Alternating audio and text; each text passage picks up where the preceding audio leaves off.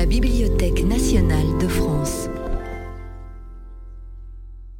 Deux mois après le début de la guerre en Ukraine, les chercheurs de la Fondation pour la recherche stratégique proposent une analyse du conflit et de ses conséquences. Bonjour à tous, bonsoir presque, on est en fin d'après-midi. Euh, merci euh, à vous qui êtes présents ici à la Bibliothèque nationale de France, en partenariat avec qui nous, la Fondation euh, pour la recherche stratégique organise cette, cette table ronde. Il marche, a priori. Et bonjour aussi à tous ceux qui nous rejoignent par, par Internet. Donc voilà, pour euh, bah, faire un point avec vous de ce que euh, nous pouvons euh, dire, comprendre de la situation dramatique hein, qui se passe pas très loin de l'Europe, avec ce, conflit entre, entre, la Russie et l'Ukraine. Et vous savez que la Fondation pour la recherche stratégique a pour vocation, je dirais pour passion en réalité, de, bah, comprendre ces défis ces défis internationaux, ces défis sécuritaires, euh, ces défis politiques et stratégiques en fait, hein, qui aujourd'hui euh, bouleversent un peu nos sociétés. Et évidemment, la situation ukrainienne ne pouvait pas euh, nous laisser, j'allais dire, sans, voilà, sans essayer de dialoguer, sans essayer de présenter un peu nos réflexions hein, qui, traversent à la fois l'équipe des chercheurs de la FRS. Alors l'idée, c'est de vous présenter aussi in fine une partie de l'équipe des chercheurs et puis aussi nos chercheurs associés. Et merci, je remercie euh, euh, notre chercheur associé d'être avec nous ce soir. Pour vous faire un bilan, finalement, un état des lieux peut-être, euh, proposer peut-être des grilles de lecture aussi de ce qui se passe, passe aujourd'hui en Russie, en Ukraine. alors, d'abord, je passerai la, parole à, à, Isabelle Facon, donc directrice adjointe de la Fondation chargée de la recherche. Euh, pour euh, déjà brosser un premier tableau un peu de, euh, la, guerre vue de la Russie d'une certaine manière, et puis de mieux comprendre un peu la dynamique russe hein, derrière tout ça, ce qui est loin d'être une gageure. et puis pour les quelques présentations qui suivront, avec Vincent Touret, avec Emmanuel Maître et Elisande Nexon, euh, trois chercheurs de la FRS, on essaiera de détailler un petit peu plus les, dynamiques, euh, que ce soit les dynamiques euh, liées à la guerre elle-même, aux opérations militaires, les dynamiques liées à l'ombre du nucléaire, hein, qui est derrière certains des discours qu'on entend aujourd'hui de la part du, je dirais, du champ politique russe notamment, aussi évidemment de toutes les conséquences plus larges, NRBC comme on dit aujourd'hui, hein, et, notamment en impliquant les, champs chimiques et biologiques. Et puis ensuite, nous aurons un regard, on va défocaliser un petit peu avec trois interventions qui vont euh, respectivement euh, regarder l'environnement européen et otanien de cette opération, avec Bruno Tertrais qui nous rejoindra dans, quelques minutes. Euh, la perspective, je dirais, asiatique au sens large, qui euh, qui aussi influence un peu la dynamique de ces, opérations, en tout cas de cette, euh, de cette intervention russe. Et ce sera Antoine Bondaz, chez nous, qui euh, traverse, je veux dire, travaille sur l'ensemble des, perspectives asiatiques, notamment évidemment chinoises, mais, pas seulement, qui aujourd'hui un peu structurent nos, nos, réflexions à la FRS. Et puis notre chercheuse associée, Carole André Dessornes, qui elle s'intéressera par, je dirais, euh, euh, champ euh, de compétences privilégiés aux, aspects moyen-orientaux, à ce qu'on peut dire de la, de l'environnement moyen-oriental, la perspective moyen-orientale impliquée par ces, par ces activités russes. Donc, l'idée, c'est vraiment d'avoir des, des, interventions assez ramassées, assez courtes, d'une dizaine de minutes, peut-être un tout petit peu plus, selon les... Voilà, courte. Et puis 12 minutes, d'accord, 12, donc, vendu. Et euh, on s'interrompra peut-être euh, euh, à l'issue peut-être de la présentation d'Elisande pour faire un premier point peut-être avec la salle, pour échanger avec vous, parce que l'idée c'est aussi d'avoir votre retour et vos, et vos, perspectives et vos questions. Et puis ensuite, on, s'intéressera, on ouvrira plus largement, comme je l'ai dit tout à l'heure. donc tout ça devrait nous emmener aux alentours de 20 heures. Donc on a deux bonnes heures devant nous pour pour échanger en réalité et pour euh, écouter aussi euh, les réflexions de, la FRS et puis voilà, vous les proposer. Donc Isabelle, je vais peut-être te passer la parole. Voilà, et merci pour euh, voilà, inaugurer cette, cette série de, de, présentations. Merci Xavier. Alors, Le 24 février 2022, donc Vladimir Poutine a confirmé de façon assez dramatique, d'une part, que son analyse des dynamiques internes et sociétales ukrainiennes est une vision déformée, et il a également misé une fois de trop, je dirais, parce que dans le passé, ça lui avait parfois réussi euh, sur euh, la faiblesse de ce qu'il appelle l'Occident collectif, donc nous, euh, l'UE, l'OTAN, les États-Unis, en misant donc sur les divisions, le, déclin aussi du leadership international des Occidentaux et sur ce, thème-là, jusqu'à présent, l'Occident l'a plutôt détrompé. Et donc pour ces acteurs, l'Ukraine et donc l'Occident collectif, la, la, question clé, c'est qu'en est-il de l'avenir de Vladimir Poutine, puisqu'il est désormais assez difficile d'imaginer un type de relation non hostile euh, avec la Russie tant qu'il sera au pouvoir. Et là, on repense un petit peu au lapsus, ou non lapsus d'ailleurs, de Joe Biden sur la question de savoir si Poutine pouvait euh, rester euh, au pouvoir. Et c'est vrai que ce qui avait fait la force de Vladimir Poutine sur la scène politique intérieure, c'est-à-dire d'une part avoir restauré un minimum de sécurité matérielle pour la population russe, et d'autre part avoir réussi à imposer la Russie comme une puissance incontournable dans le jeu international, eh bien ces acquis-là semblent a priori euh, euh, un peu compromis par euh, les effets de la guerre. Et donc ça amène forcément à se poser la question de comment les Russes, la population, les élites vivent cette guerre. Et donc je vais essayer de vous donner un tableau qui sera forcément un peu impressionniste et probablement lacunaire hein, de l'état d'esprit en Russie actuellement, sachant qu'on est dans un contexte de désinformation et on est aussi dans, dans un contexte qui se hein, en Russie, donc l'accès à l'information et l'analyse est, compliqué. Alors sur la, population, c'est vrai que les sondages, euh, y compris ceux du centre Levada, hein, qui est un des centres euh, jugés les plus euh, crédibles, les plus fiables hein, en matière d'analyse de l'opinion publique russe, montrent un soutien important au pouvoir dans cette guerre, même si on ne parle pas de guerre en Russie. Et donc les derniers sondages Levada montraient que 81% des Russes approuvaient cette opération militaire spéciale, puisque c'est ainsi qu'on on parle en Russie, et euh, que le taux de popularité de Poutine était monté à 83%. Euh, euh, mais dans le contexte, évidemment, ce sont des résultats qui sont extrêmement difficiles à interpréter. Et il faut rappeler que dans les tout premiers jours de la guerre, il y a eu des manifestations anti-guerre, il y a eu des pétitions, il y a eu des lettres signées par des centaines de scientifiques et de différentes communautés professionnelles. il y a eu également une lettre des étudiants du MGIMO, hein, qui est souvent comparé aux Sciences Po de Moscou, qui forment les diplomates hein, euh, en Russie euh, qui euh, ont également écrit contre, contre cette guerre et toutes sortes de prises de position d'artistes et d'autres figures publiques. Mais c'est vrai que très rapidement, on a vu s'installer un environnement politique beaucoup plus répressif, avec aussi une criminalisation de l'opposition ou de la critique des opérations militaires menées en Ukraine. Bon, j'ai pas le temps de développer ce climat-là, mais il y a beaucoup de choses qui ont été faites, interdiction des manifestations contre la guerre, pression sur les médias, fermeture aussi de médias, euh, Internet euh, euh, restreint, jusqu'au discours de Vladimir Poutine le 16 mars, évoquant en substance les ennemis de l'intérieur, en fait, en parlant, donc je le cite, hein, de la cinquième colonne, les traîtres, ceux qui font de l'argent ici dans notre pays, mais qui vivent là-bas. Donc un climat qui est quand même, sans doute, est favorable à une forme d'autocensure, ou en tout cas de réserve, hein, quand vous êtes interrogé par les sondages et ce qui m'a frappé aussi dans la discussion qu'on peut avoir quand même sur les résultats de ces, euh, de ces sondages, on posait la question des révélations sur les violences, sur euh, les massacres euh, perpétrés par les forces russes sur le, terrain. Et ça, c'est quand le public russe est au courant hein, de, ce qui se passe en Ukraine. Et ce que constatent les sociologues et les politologues russes, c'est que le réflexe en Russie, c'est plutôt de les nier ou de les attribuer à la désinformation de l'autre en expliquant que c'est un réflexe naturel pour ne pas être du mauvais côté euh, de l'histoire en quelque sorte. Donc on a quand même, j'ai eu de la chance pour préparer cette intervention parce qu'on a eu euh, hier la publication d'enquêtes assez affinées. Il y a un site, euh, le titre c'est Les Russes veulent-ils faire la guerre? Et vous avez donc des, questions plus précises qui sont posées qui montrent que beaucoup de ceux qui soutiennent la guerre ne savent pas vraiment ce qui se passe en Ukraine. Donc ça, on sait pourquoi. Il y a quand même tout ce que je viens d'évoquer.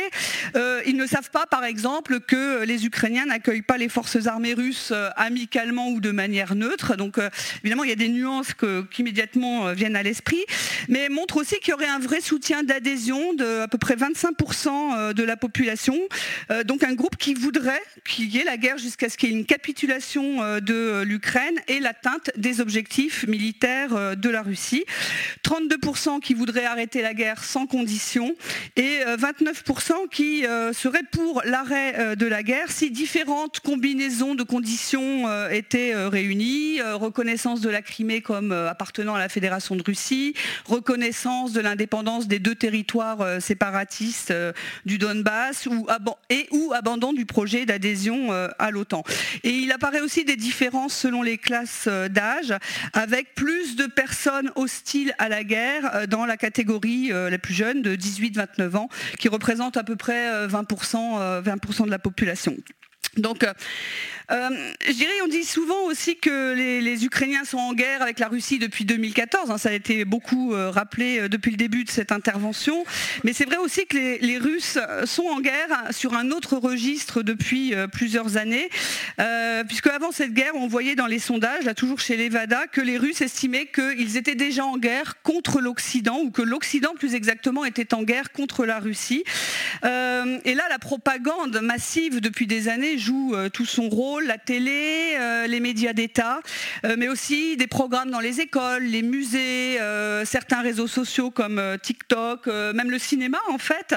où voilà, vous avez cette idée que l'Occident veut détruire la, Russie comme civilisation, que l'Ukraine est devenue une sorte d'anti-Russie manipulée par les pays occidentaux, que l'Ukraine menace la langue et la culture russe, et aussi que la Russie est le principal rempart contre euh, le fascisme. Et c'est vrai que les références aux catégories de la Seconde Guerre mondiale dans le discours officiel russe sur euh, la guerre, l'opération militaire euh, spéciale,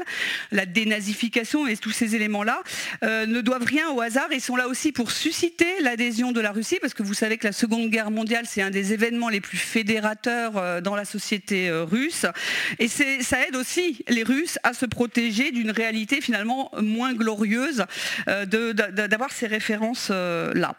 Euh, un élément important, me semble-t-il, c'est que pour l'instant, en tout cas, les sanctions jouent plutôt en faveur du, pouvoir hein, euh, de ce point de vue-là. Elles sont euh, présentées, les sanctions, parce que la Russie est soumise à sanctions depuis 2014, elles sont présentées comme étant finalement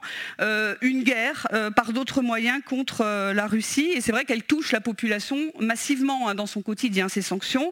mais je dirais que c'est surtout les boycotts culturels, sportifs,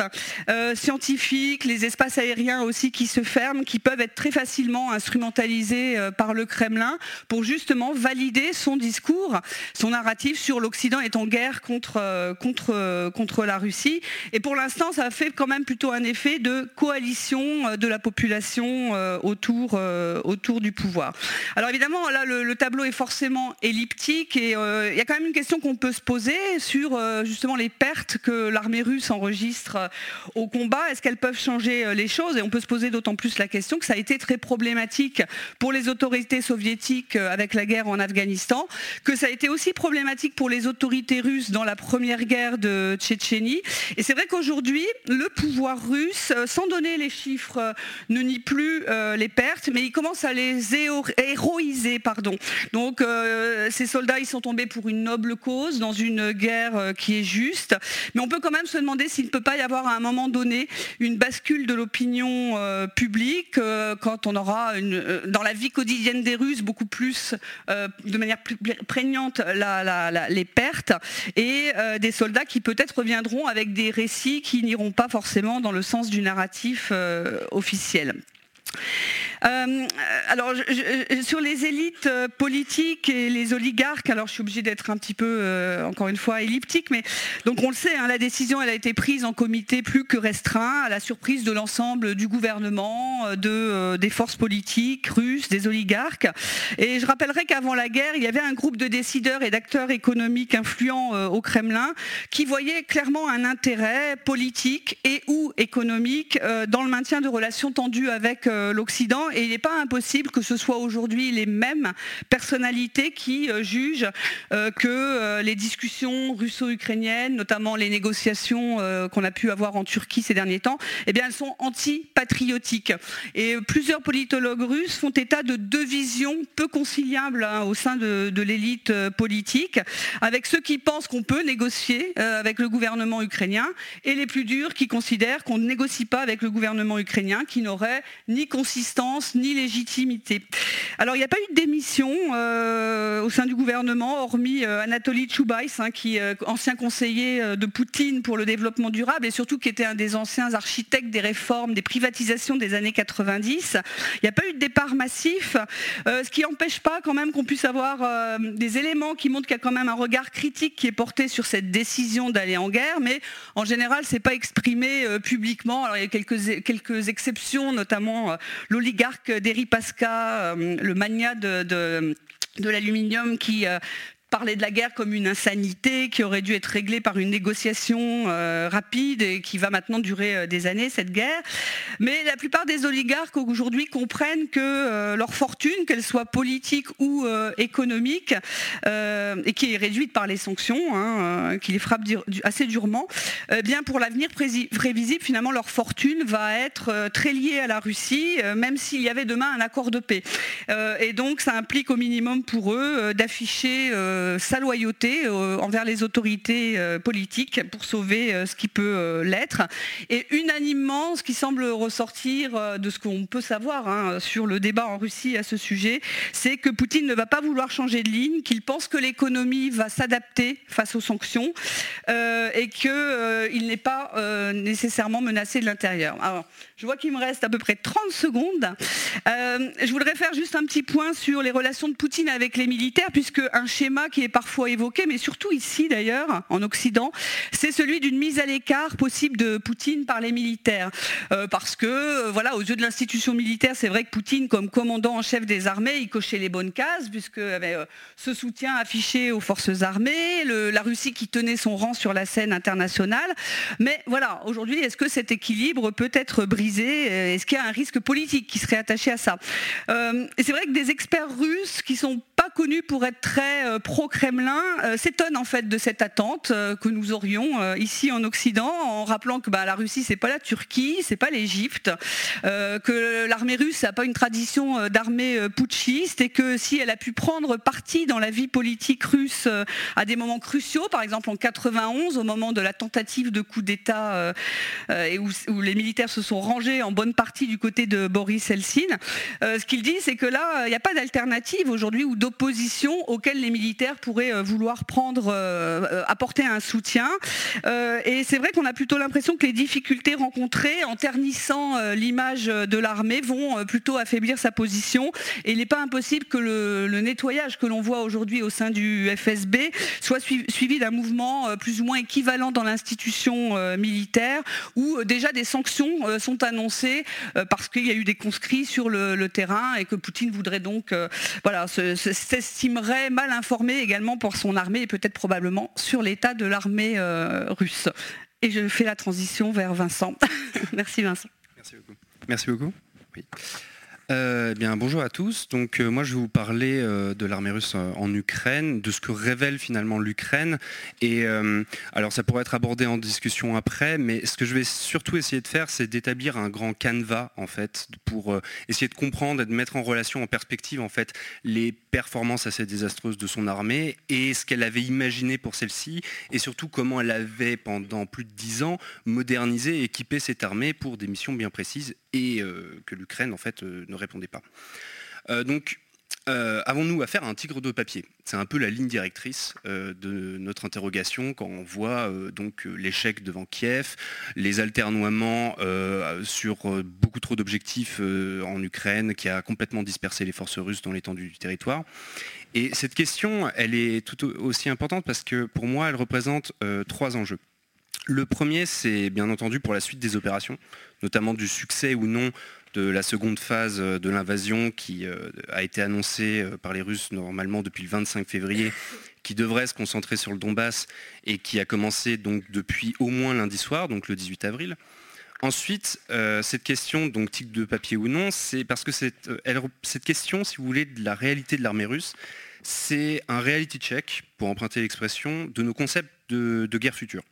particulièrement de la préparation à la guerre de haute intensité, concept qui, dans le contexte européen, visait particulièrement à répondre à la politique révisionniste russe et à sa remontée en puissance engagée depuis plus d'une décennie le dernier enjeu, en fait, c'est le côté méta, si vous voulez, c'est vis-à-vis de l'analyse, de la qualité de nos analyses, qui, en fait, cette invasion met en, lumière nos biais cognitifs, elle interroge nos erreurs d'analyse, et puis surtout, elle devrait nous intimer aujourd'hui comme hier à une extrême prudence dans l'évaluation d'un outil militaire, donc russe ici, mais quel qu'il soit, puisqu'on ne peut véritablement évaluer un outil militaire que lorsqu'il est, lorsqu'il est engagé, dans le contexte de son C'est là le point peut-être le plus difficile à appréhender face à une Russie poutinienne que l'on a eu tendance à euh, surrationaliser. C'est l'erreur politique initiale de Moscou, son évaluation complètement biaisée de la réalité de l'État et même de la nation ukrainienne par rapport à la vision d'un monde russe, qui les aurait transcendés donc, qui a justifié et motivé cette invasion et qui a donc engagé l'armée russe à contre-emploi de ses moyens, de ses exercices et des concepts pour lesquels elle avait engagé sa modernisation. Donc pour le dire autrement, l'armée russe aurait pu ne connaître aucun problème de corruption, et Dieu sait, on sait qu'ils existent, ou avoir pleinement réussi sa modernisation. Elle aurait tout de même essuyé des revers cuisants dans un conflit qu'elle ne prévoyait pas, et dont elle n'était pas prête à assumer l'ampleur, ni à la poursuivre en dehors de son territoire national. Les problèmes de corruption, d'autoritarisme dans la prise de décision, et le déséquilibre de sa modernisation, qui n'a pas permis de revaloriser ses forces terrestres par rapport à son aviation et à sa marine, viennent ainsi aggraver une erreur d'engagement initiale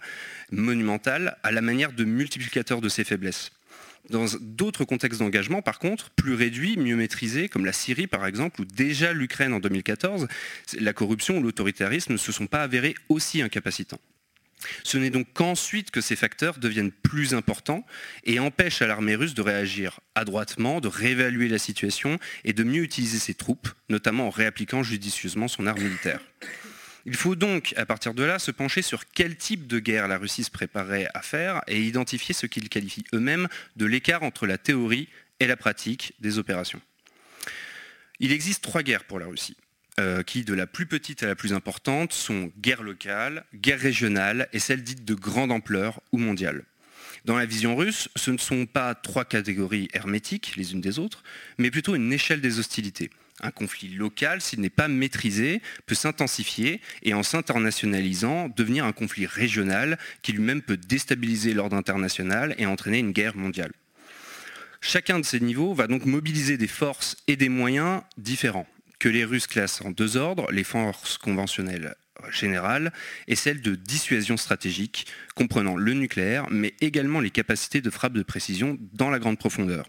On pense ici aux Iskander, aux Toshka, aux calibres et les missiles de croisière.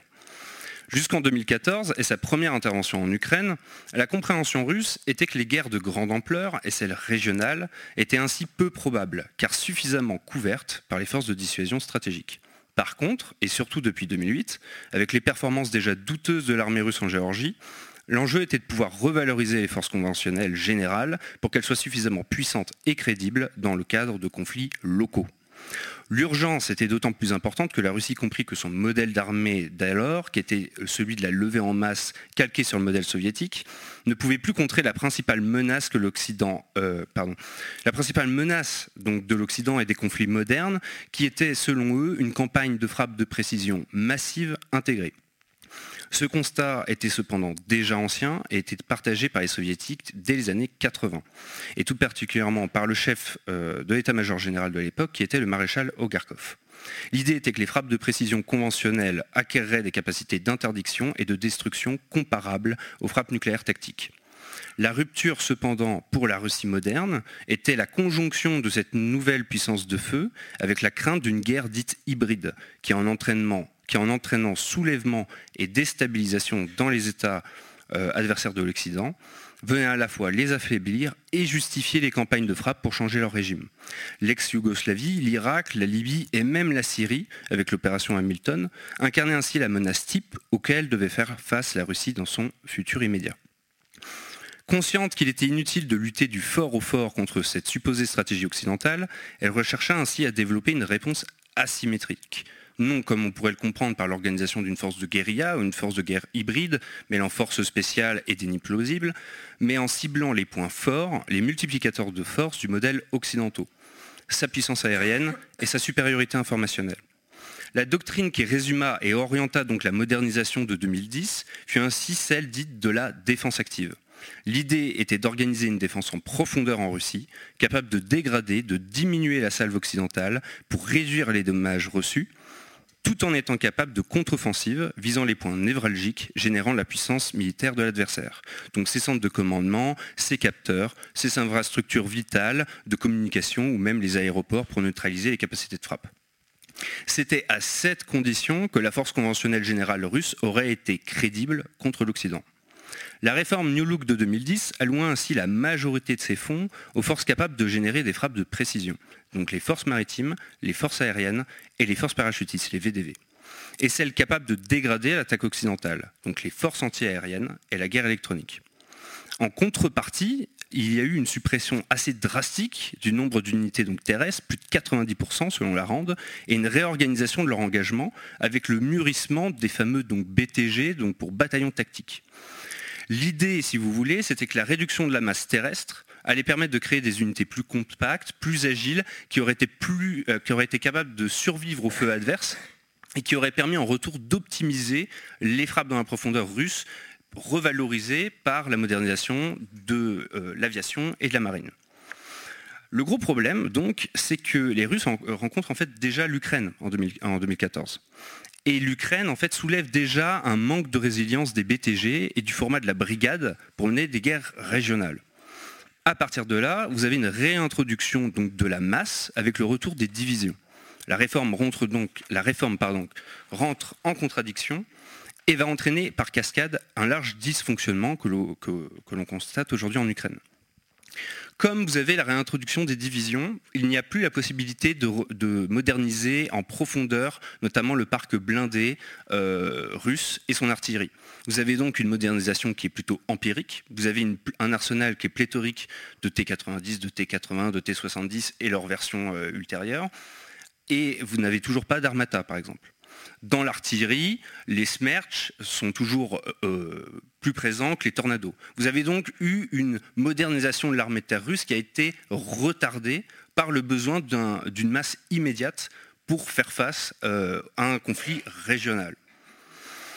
Cette, euh, montée en puissance, donc cette montée des effectifs, a mis en tension le modèle qui était esquissé en 2010. Vous aviez eu une réduction drastique du nombre d'officiers après la réintroduction des divisions, vous avez donc le même nombre d'officiers déjà réduit qui doit gérer, euh, euh, un nombre euh, de personnel beaucoup plus important. Cette tension est d'autant plus forte dans le modèle russe, soviétique puis russe, que vous avez un modèle d'unité du commandement centré sur un seul homme. C'est-à-dire que vous n'avez pas de sous-officiers. Donc vous avez des officiers qui sont déjà pas assez nombreux, mais qui ont en plus des responsabilités qui sont bien supérieures à celles que l'on connaît par exemple dans les armées occidentales. Ce problème sur le C2 va là aussi cascader. Il devait y avoir une automatisation euh, de la prise de décision qui aurait dû accompagner justement l'augmentation des besoins de gestion. Sauf que cette automatisation, là aussi, a capoté, a pris du retard et a eu des difficultés à être implémentée en exercice. Là, on revient au problème du coup d'évaluation initiale sur l'Ukraine. Vous avez l'idée qu'il n'y aura pas de conflit ouvert, qu'il n'y aura pas d'opération de grande ampleur. Euh, du coup, vous définissez l'opération comme une opération spéciale les forces en face n'ont pas les capacités d'évaluer euh, la situation parce que la prise de décision est verticale. Les officiers sont trop peu nombreux. Vous envoyez les officiers supérieurs directement au contact pour essayer de rétablir la chaîne de commandement. Vous ne pouvez donc pas réarticuler votre dispositif. On se retrouve du coup dans les, dans les premiers mois de l'offensive, jusqu'à la mise en place de Dvornikov dans les dernières semaines, avec plusieurs districts militaires devant gérer euh, en fait en parallèle leurs unités, mais sans véritable moyen de coordination, et avec un état-major général qui est complètement dépassé et qui doit pourtant continuer à microgérer. Euh, et je vais en terminer là. parce que j'ai déjà pris beaucoup trop de temps, je crois. Et j'espère répondre à vos questions ensuite. Merci. Merci beaucoup, bonsoir à tous. Euh, je vais maintenant traiter d'un angle beaucoup plus particulier de, ce conflit, euh, c'est l'angle nucléaire, euh, un angle qui est en, réalité assez inédit depuis la, depuis la guerre froide, en tout cas qui n'avait pas surgi dans l'actualité d'une manière aussi, aussi forte. On peut, on peut dire en introduction, on peut constater que pour les publics européens, les questions nucléaires sont généralement euh, suscitent assez peu de peu d'intérêt, sont assez souvent ignorées euh, dans la presse européenne. Euh, et avec cette crise, depuis le mois de février, elles ont vraiment surgi d'une manière assez violente, parfois anxiogène, avec des traitements médiatiques, voilà, parfois un petit peu suscitant une forme de, panique presque chez certains publics, mais en tout cas qui a permis de, traiter ces questions et vraiment euh, entamer des, réflexions un petit peu approfondies euh, dessus. Alors il y a pas mal d'angles différents euh, sous ce, grand chapeau nucléaire qui, mérite euh, d'être étudié, qui mérite d'être examiné. Euh, je ne vais pas aujourd'hui en, faire une liste exhaustive, je vais en traiter que trois, sachant qu'il y a d'autres sujets un petit peu aux confins du nucléaire militaire, notamment par exemple sur la sécurité des centrales nucléaires qui ont aussi émergé, mais sur lesquels je ne vais pas du tout, je vais pas du tout entrer en détail. les trois points que je souhaite en revanche évoquer aujourd'hui, le premier concerne l'utilisation vraiment par la Fédération de Russie de son arsenal nucléaire dans le cadre du conflit, donc à un niveau bien sûr politique pour l'instant. Euh, le deuxième porte plus spécialement sur l'Ukraine elle-même, avec quelques éléments sur la dénucléarisation du pays euh, à son indépendance et puis euh, les questions que cela pose plus, globalement sur le principe de non-prolifération des armes nucléaires. Et puis pour conclure, une analyse un petit peu globale sur l'ordre nucléaire euh, mondial et comment ce conflit particulièrement va avoir un, impact euh, sur la manière dont euh, les questions de maîtrise des armements, de non-prolifération, etc. vont être traitées dans les, dans les années qui viennent. Alors, concernant le, premier point, euh, on a vraiment vu, encore une fois, dans les médias, un intérêt très particulier à la question de la dissuasion nucléaire et du, rôle des armes nucléaires dans le conflit à partir euh, de l'annonce euh, par Vladimir Poutine de la mise en alerte de ses forces nucléaires le 27 février. donc une, annonce qui a été très commentée et, assez logiquement, mais on, on, a pu voir dès en fait le début du mois de février qu'il y avait déjà euh, des avertissements assez réguliers, des utilisations d'une rhétorique euh, nucléaire par le président russe et d'autres euh, dirigeants. alors ce sont des, petites phrases qui sont maintenant assez, régulières et donc qui ont tendance à rappeler le statut nucléaire de la Fédération de Russie, expliquer que si par exemple l'Ukraine rejoint l'OTAN, l'OTAN de, manière large sera confrontée à une puissance nucléaire majeure et donc faire référence à une menace euh, nucléaire, à des euh, conséquences euh, à la fois extrêmement larges et, imprévisibles qui pourraient être, être mises en branle par un certain nombre d'étapes ou de réactions des pays occidentaux.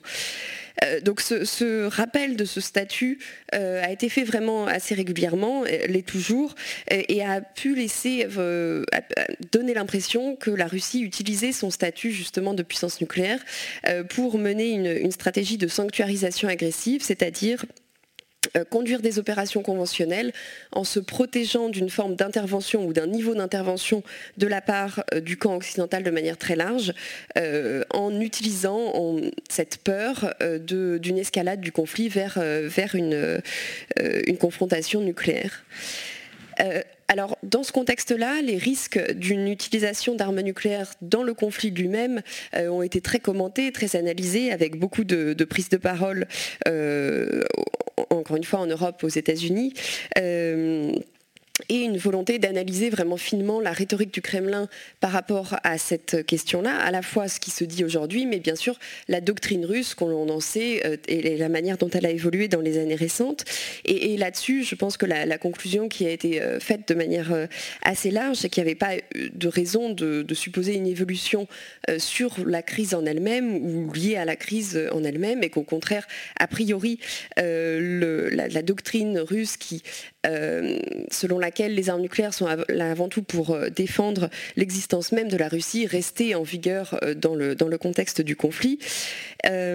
donc si aujourd'hui on a encore beaucoup de, commentaires qui peuvent être sur les, quelles seraient les lignes rouges euh, de la Russie et à quel moment, euh, encore une fois, de, dans le cadre des difficultés qu'elle peut rencontrer sur le terrain, elle pourrait être tentée d'utiliser l'arme nucléaire, on a plutôt eu l'impression que les, des déclarations euh, récentes d'officiels comme le porte-parole Peskov ou plus récemment le ministre des Affaires étrangères Lavrov ont plutôt écarté l'idée d'une utilisation rapide des armes nucléaires sur le champ de bataille. Le deuxième point, euh, sur le, euh, où, vraiment on a vu, euh, encore une fois, la question des armes nucléaires, du bien fondé de posséder des armes nucléaires, etc., surgir dans l'espace médiatique et, vraiment avoir une, place importante dans cette crise, c'est les relations historiques que l'Ukraine a pu avoir avec, avec ces armes-là, puisque à l'indépendance du pays, l'Ukraine se trouve avec sur son territoire des, au, moins 2500 têtes nucléaires et puis euh, plus d'un millier d'armes nucléaires appartenant à des systèmes intercontinentaux. Et donc, euh, tout comme la Biélorussie et le Kazakhstan, le gouvernement ukrainien se trouve dans la situation de décider euh, ce qu'il peut faire de cet arsenal, s'il doit le, rendre à la, nouvelle Russie et dans quelles conditions. Euh, alors évidemment, c'est à la fois une question, un débat historique hein, de ce qui s'est passé dans les années 90, mais ça a quand même pris une résonance actuelle puisque la question qui s'est posée à la fois en Ukraine et puis que, de nombreux analystes ont également euh, pu euh, reprendre, c'est de savoir dans quelle mesure les décisions qui ont été prises à cette époque étaient bien fondées. Alors, euh, si on se replace dans le contexte historique, je pense que c'est important de noter que le débat a eu lieu en, Ukraine, mais a été euh, quand même assez rapidement tranché euh, avec la décision du Parlement dès 1991 de rejoindre le traité de non-prolifération des armes nucléaires en tant qu'État non doté. donc, un, encore une fois, des discussions qui ont pu avoir lieu à l'époque, mais assez rapidement tranchées finalement, avec un grand nombre d'arguments qui ont poussé l'Ukraine à, euh, rétrocéder cet arsenal à la Russie. Euh, parmi ces, arguments importants à l'époque, il y avait la volonté d'entretenir euh, de bonnes relations, si possible, avec les États-Unis et la Russie, qui tous les deux faisaient pression fortement pour que l'Ukraine ne conserve pas cet arsenal. il y avait la crainte d'être ostracisé également sur la scène internationale et de commencer l'existence de la jeune nation comme un État un petit peu paria, avec toutes les conséquences économiques, internationales, etc., que cela aurait pu avoir. Euh, il y avait la difficulté, a priori, des, dirigeants de l'époque d'envisager des scénarios dans lesquels euh, la possession d'armes nucléaires aurait pu, être euh, aurait pu justifier le coût prohibitif qui aurait été lié alors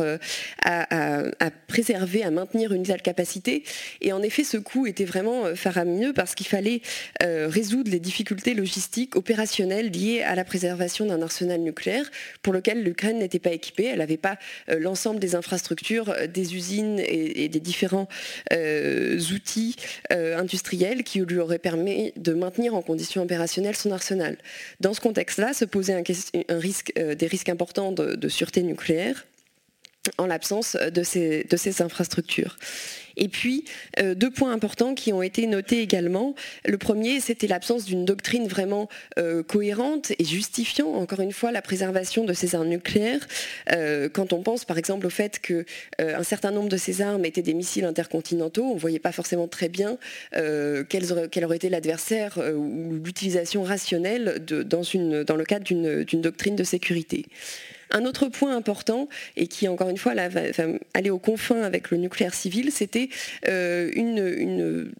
un scepticisme assez fort de la population ukrainienne par rapport au nucléaire de manière large, suite bien sûr à l'accident de, Tchernobyl.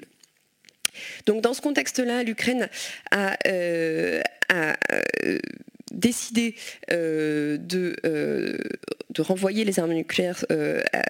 auprès de, la Russie et a bénéficié en contrepartie, bien sûr, euh, d'incitations financières, mais également de la signature du mémorandum de Budapest en décembre 1994,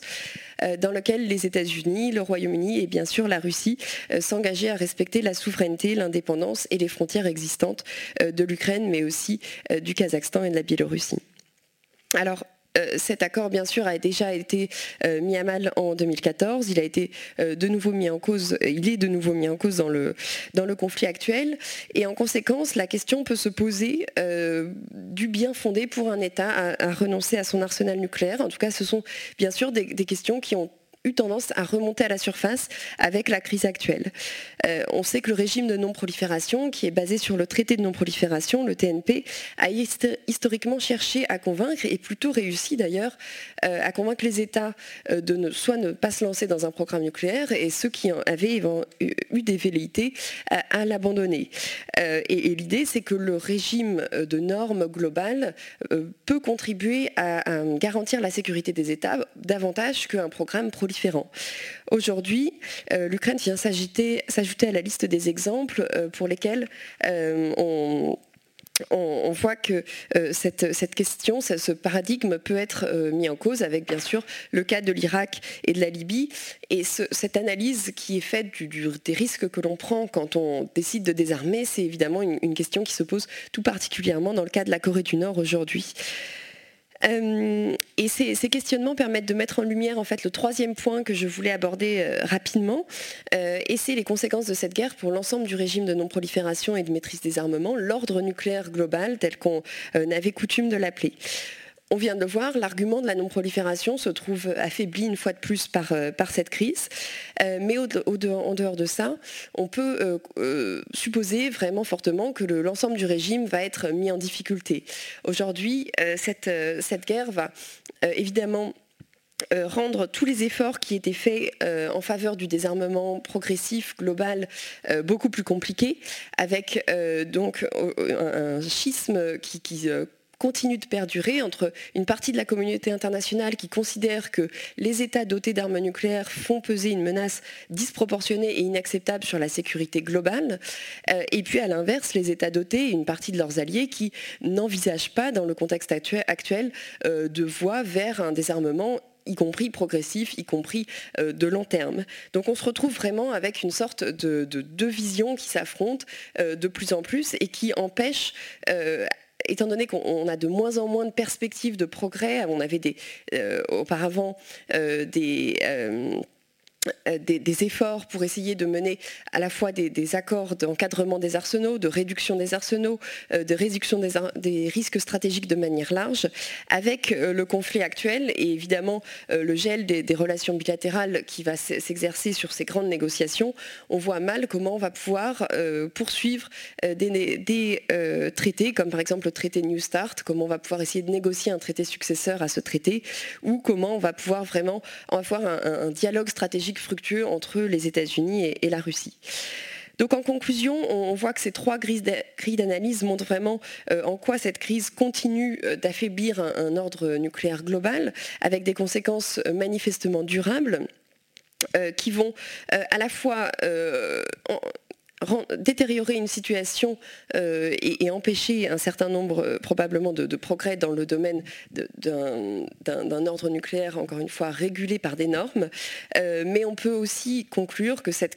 guerre est à la fois le, reflet de cette situation, mais aussi, voilà, on, est un petit peu l'illustration d'un changement de paradigme qui, en fait, était déjà visible il y a plusieurs années et qui avait déjà montré une dégradation de cet ensemble de normes qui essayait de réguler le, le, danger porté par les armes nucléaires. Merci beaucoup. Merci. Alors, bonjour à tous. moi, je vais revenir euh, plutôt sur les dimensions euh, liées aux menaces et risques euh, chimiques et biologiques, mais surtout essentiellement biologiques, en m'intéressant notamment aux allégations russes sur un éventuel programme offensif par le biais de laboratoires qui auraient eu le soutien des Américains. Euh, s'agissant euh, des menaces chimiques et biologiques, elles sont intervenues, elles ont été mentionnées très tôt euh, finalement au cours du conflit parce que d'une part, la Russie a été associée euh, dès l'Union soviétique à d'immenses programmes offensifs chimiques et biologiques, donc il y a une dimension euh, historique. Euh, il y a également effectivement toute la, crainte liée à un emploi du chimique, tel qu'on l'a vu en, Syrie, avec bah, la Russie qui est fidèle alliée du, régime syrien. Et de, voir comment cet emploi pourrait à un moment se, propager en Ukraine. Donc ça, c'est quelque chose qui a été très rapidement mentionné. Et au-delà de ça, comme l'a mentionné Emmanuel, il ne faut pas écarter le, risque accidentel, que ce soit biologique ou que ce soit chimique. Euh, avec euh, des bombardements, par exemple, qui pourraient altérer l'intégrité des infrastructures euh, et entraîner une dispersion accidentelle dans l'atmosphère, par exemple, de produits chimiques. on a des exemples, malheureusement, qui montrent comment ça peut, les conséquences peuvent être dramatiques cette question-là, elle se pose aussi euh, pour les, laboratoires euh, de recherche biologique, euh, qui sont conçus bien évidemment pour empêcher qu'il y ait une libération et une contamination des personnes et de l'environnement. Euh, que se passerait-il si jamais il y avait euh, soit une, euh, altération des infrastructures, que ce soit par, des bombardements ou aussi par, exemple des, ruptures d'électricité alimentant les, réfrigérateurs La plupart des souches biologiques sont en effet conservées sous, forme, sous forme congelée. Donc qu'est-ce qui se passerait Une partie serait dégradée, euh, mais est-ce qu'il ne pourrait pas y avoir un risque de contamination, de libération euh, Ou également, si des personnes euh, n'étant pas forcément au courant des risques, rentraient en contact avec ces agents, se contaminer et ensuite aller propager des maladies infectieuses. on voit sur les, ben, sites, certains sites nucléaires comme à Tchernobyl que c'est quelque chose qui malheureusement doit être pris en compte. Euh, s'agissant bah, de, la dimension biologique et des allégations russes, euh, c'est quelque chose qui n'est pas récent, en fait, mais qui était peut-être passé plus inaperçu dans le, grand public. Euh, mais là, on se retrouve dans un contexte particulièrement favorable pour finalement que ça rencontre un écho, et notamment un écho médiatique. Alors, c'est quelque chose, on voit qu'on est bien évidemment euh, toujours marqué par, la Covid. La pandémie n'est euh, pas finie, donc les gens sont particulièrement sensibilisés à, ces questions-là. Euh, c'est un contexte qui est favorable notamment aux, rumeurs et, à la désinformation. Et indépendamment de la crise actuelle, on voit que tous les, épisodes euh, épidémiques ou pandémiques au cours de l'histoire, enfin les épisodes majeurs, ont été associés à cette dispersion, cette propagation de, rumeurs avec souvent un, groupe de, personnes qui étaient stigmatisées, accusées d'avoir bah, d'être responsables de, la pestilence ou, des épidémies. On voit ça dès le Moyen Âge pour les épidémies de peste, par exemple. Plus récemment, même si on a pourrait s'imaginer qu'avec euh, l'amélioration des connaissances euh, en santé publique, des, moyens d'élucider les origines de ces épidémies, il va y avoir un recul de ces phénomènes. Euh, Ce n'est pas ce qui est observé. On voit qu'il y a eu, par exemple, pour le chikungunya, un certain nombre de rumeurs qui sont venues perturber la réponse de santé publique. Euh, donc c'est quelque chose qu'il faut prendre en compte et qui montre pourquoi il y a un terreau finalement qui est assez favorable euh, pour ce, style de, désinformation et, de rumeurs. On est également dans un contexte où il y a une, défiance peut-être accrue par rapport euh, aux, institutions qui va rendre plus difficile le, fait d'expliquer et de, contrer ce, type d'information, de désinformation. Et euh, il faut souligner aussi qu'on euh, est dans, une période où il y a eu euh, finalement un essor de, mouvements anti-vax. Et on observe qu'une partie, finalement, s'est réorientée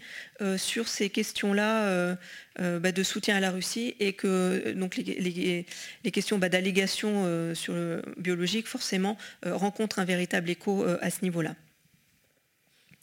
Euh, alors ces, accusations, euh, elles, ne, viennent pas de nulle part. Euh, on voit que dès 2015, dans la stratégie bah, nationale de sécurité russe, il y a une mention dans le paragraphe qui est consacré aux, risques liés aux armes de destruction massive à, l'expansion du réseau des laboratoires qui sont présentés comme américains. Dans, la, ceinture, dont les laboratoires situés en Ukraine. Il n'y a pas un lien qui est, qui est explicité, mais c'est situé dans ce paragraphe. Donc on voit qu'il y a déjà une, amorce de discours à ce niveau-là. Et plus récemment, il y a eu plusieurs fois des, accusations justement contre des laboratoires, notamment en Géorgie en 2018 et 2020 ou au Kazakhstan, en les accusant bah, d'être impliqués dans des, activités de recherche à vocation offensive avec le soutien des Américains. Euh, il y a une dimension de santé publique qu'il ne faut pas occulter parce que ces laboratoires-là, par exemple, ont été extrêmement actifs dans ces pays pour euh, lutter euh, contre, contre le Covid. Donc, au-delà de la dimension peut-être géopolitique, d'instrumentalisation dans le cadre de la guerre, il faut aussi ne pas négliger les répercussions de santé publique que, ce type d'allégation pourra avoir et commence déjà à avoir. Euh, peut-être euh, ce qui peut paraître plus anecdotique, mais qui montre qu'il y a déjà euh, des précédents à ce niveau-là. dès les années 80, au moment où il y a l'émergence bah, de la pandémie de sida, on voit qu'il y a eu une tentative d'instrumentalisation et d'accusation des, États-Unis qui a été mise en œuvre par le KGB, mais surtout avec l'aide des services bulgares et, de la il y a eu accès à des, archives à ce niveau-là. Euh, ces, accusations, elles trouvent euh, aussi un écho euh, non seulement par rapport au fait que les gens sont peut-être plus sensibles à ce genre de questions, mais aussi parce qu'il y a un relais, je pense que peut-être tu en parleras, par les, médias et les diplomates chinois qui, qui, donc propagent et forcément, sachant qu'en plus il y a une mention à un moment de, bah, par exemple de, recherche sur le coronavirus, il y a un intérêt à, le faire et il y a un écho qui paraît tout de suite, tout de suite évident. Alors on pourrait tenter de faire la, comparaison euh, avec le, chimique et notamment en Syrie où il y a eu euh, des, campagnes de, désinformation qui ont été lancées pour essayer de, euh, jeter le, comment dire, le, trouble par exemple sur l'origine des attaques chimiques. et notamment il y a eu de grandes campagnes d'accusation contre les casques blancs, donc ONG qui est impliquée sur, sur le terrain, en essayant de leur imputer un certain nombre d'attaques chimiques. Euh, alors même qu'il y avait des éléments qui montraient qu'il y avait d'autres, euh, que la responsabilité des autorités syriennes était engagée, euh, avec bah, pour objectif finalement de détourner, de détourner l'attention, mais aussi comment dire, de, fragiliser la, parole de, représentants d'ONG étant sur le terrain et qui pourraient apporter finalement, être témoins des exactions avec les attaques chimiques sur place. Euh, la grande crainte, euh, c'est que finalement, c'est que euh, ces, allégations, elles s'inscrivent dans une trame narrative qui viserait finalement à, préparer le, terrain pour une future attaque biologique. Après, ça, c'est une interprétation qui peut être, euh, qui peut être discutée, euh, parce qu'il y a surtout aussi euh, un intérêt qui peut être, qui peut être bah, politique, géopolitique, d'attaquer sur ce terrain-là, et de, mettre finalement, d'accuser ouvertement bah, que ce soit l'Ukraine et les États-Unis d'être en violation de leurs engagements par rapport à la Convention d'interdiction des, armes biologiques. alors la question, c'est au-delà de, ces allégations, qu'est-ce qu'on peut, qu'est-ce qu'on peut en penser? Euh, alors, est-ce, effectivement, bah, il y a forcément des laboratoires, comme dans tous les pays, euh, de surveillance. Euh, il y a, on voit qu'il y a un intérêt évident depuis quelques années, et c'est notamment avec Ebola, on se rend compte qu'il a fallu renforcer tous les systèmes de surveillance et de détection et d'alerte. Et donc, ça paraît évident que l'Ukraine, comme toutes les régions du monde, il y a eu des efforts à, ce niveau-là. il y a eu une réorientation des, des programmes qui avaient été initiés justement à la chute de, l'Union soviétique euh, par le biais de la mise en place du Cooperation Threat Reduction Program. Euh, vers le soutien justement à, ces programmes de surveillance. Euh, donc effectivement, euh, depuis euh, bah, le, début des années 80, le début des années 2000, les États-Unis apportent un soutien financier. ça a été pour éviter bah, que les scientifiques ukrainiens n'aillent contribuer à des programmes proliférants, mais aussi maintenant pour le renforcement des capacités mondiales de prévention des, épidémies et des pandémies. Et malheureusement, on en voit tout l'intérêt. S'agissant des, agents pathogènes qui ont été mentionnés dans les déclarations russes, on voit en fait que ce sont des agents pathogènes qui font l'objet d'un suivi depuis l'URSS. Et les laboratoires qui ont été impliqués euh, notamment par exemple ceux d'Odessa ou de Simferopol, ce sont des laboratoires qui sont situés à des localisations stratégiques et qui ont été utilisés dès l'URSS par exemple pour euh, surveiller et éviter euh, l'intrusion bah, d'agents pathogènes depuis l'étranger, avec Odessa par exemple qui est une ville portuaire, et,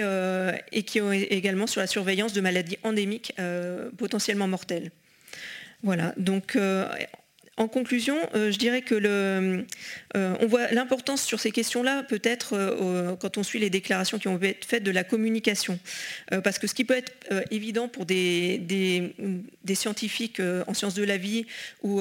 des personnalités qui sont impliquées dans la maîtrise des armements, par exemple, spécialistes de ces questions, n'est pas forcément pour le, grand public. Et en étant parfois implicite, ça peut donner l'impression qu'il y a quelque chose à cacher, alors qu'en fait, il y aurait au contraire un intérêt à être extrêmement clair et à faire plus euh, peut-être de pédagogie et de transparence, parce que ce sont évidemment des, questions qui peuvent euh, vite virer au débat de spécialistes.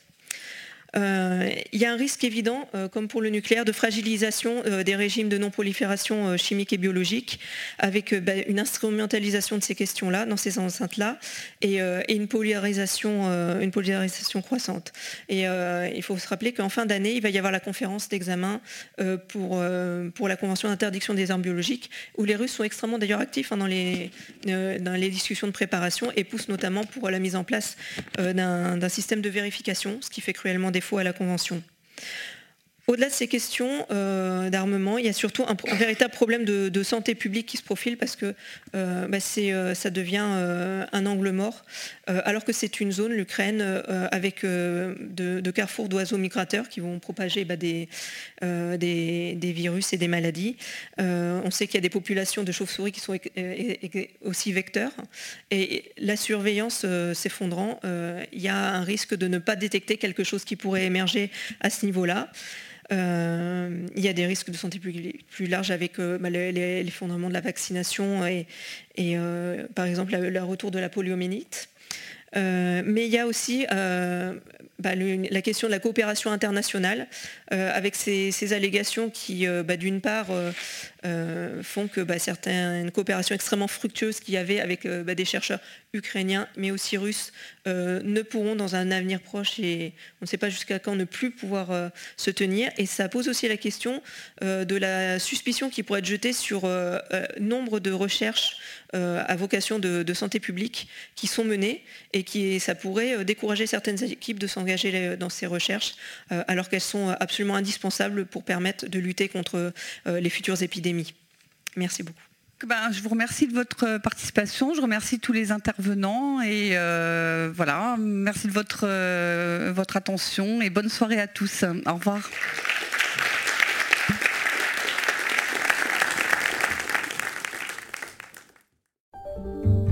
Venez d'écouter un podcast de la Bibliothèque nationale de France. Retrouvez les conférences, rencontres et créations de la BNF sur toutes les plateformes de podcast ainsi que sur le site bnf.fr.